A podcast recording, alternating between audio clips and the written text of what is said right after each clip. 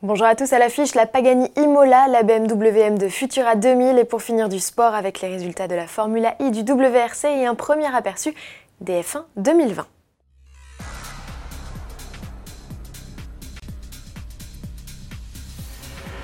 Si je vous dis Futura 2000, je vois déjà vos petits yeux interrogatifs et cette question, c'est qui celui-là? Eh bien c'est un graffeur new-yorkais qui a réalisé pour BMW dans le cadre d'une foire d'art contemporain 3 M de compétition Art Car. Les autos, noires à la base, ont été recouvertes de plusieurs couches de peinture pour obtenir des nuances de gris. À plusieurs endroits, on trouve des motifs de lames de scie circulaire, l'un des éléments visuels clés de l'artiste de 65 ans. Dans l'habitacle, où quelques éléments du mobilier ont également été revus et corrigés par l'artiste, la sportive de 410 chevaux reçoit une sellerie blanche et noire assortie. Si vous aimez l'idée, sachez que Futura 2000 déclinera son travail sous la forme d'une série limitée à l'été et vous pouvez d'ores et déjà manifester votre intérêt pour le sur le site dédié. Et dans le genre création ultra exclusive, Pagani présente l'Imola. Il s'agit d'une nouvelle série spéciale et extrême de la Waira.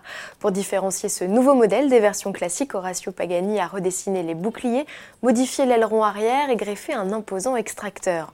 On retrouve sur le toit une entrée d'air comme sur les Honda Air ou Cinque. Et sous le capot, on ne change pas une équipe qui gagne. La Waira Imola reprend le traditionnel V12 AMG 6 litres biturbo, sauf qu'ici la puissance a été portée à 827 chevaux et le couple atteint 1100 Nm. La transmission, elle, est toujours assurée par une boîte robotisée à 7 rapports.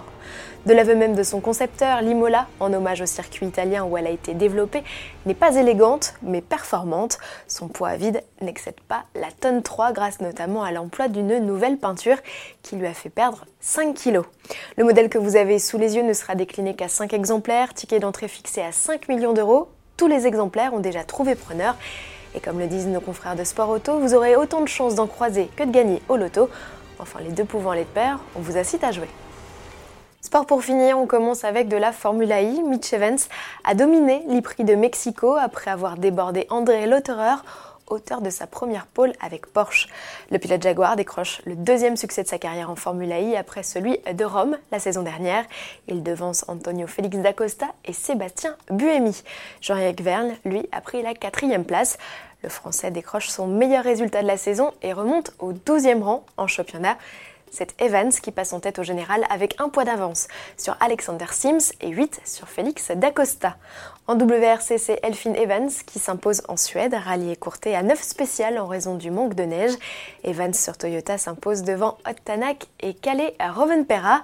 Sébastien Augier est quatrième. Quant à Thierry Neuville, arrivé en tête du championnat en Suède après son succès au Monte-Carlo, il termine sixième et voit Evans revenir à son niveau. Les deux pilotes ont 5 poids d'avance sur Augier au championnat. Quant à Toyota, elle devance toujours Hyundai au classement constructeur. Pour conclure, de la F1, le coup d'envoi des essais hivernaux est imminent, c'est pour le 19 février. En attendant, toutes les écuries, ou presque, ont présenté leur monoplace et pour certaines ont déjà gratifié les internautes de quelques vidéos sur les tracés de Fiorano pour Alfa Romeo, Misano pour AlphaTauri, ex-Toro Rosso, Silverstone pour Mercedes et Red Bull, ou encore directement à Barcelone pour McLaren. Ces roulages sont dédiés à la captation d'images pour les médias et les sponsors. Les monoplaces équipées de pneus de démonstration ne peuvent pas dépasser les 100 km/h. Ces déverminages permettent ainsi aux équipes de vérifier le bon fonctionnement de tous les systèmes avant les essais de Barcelone. À demain!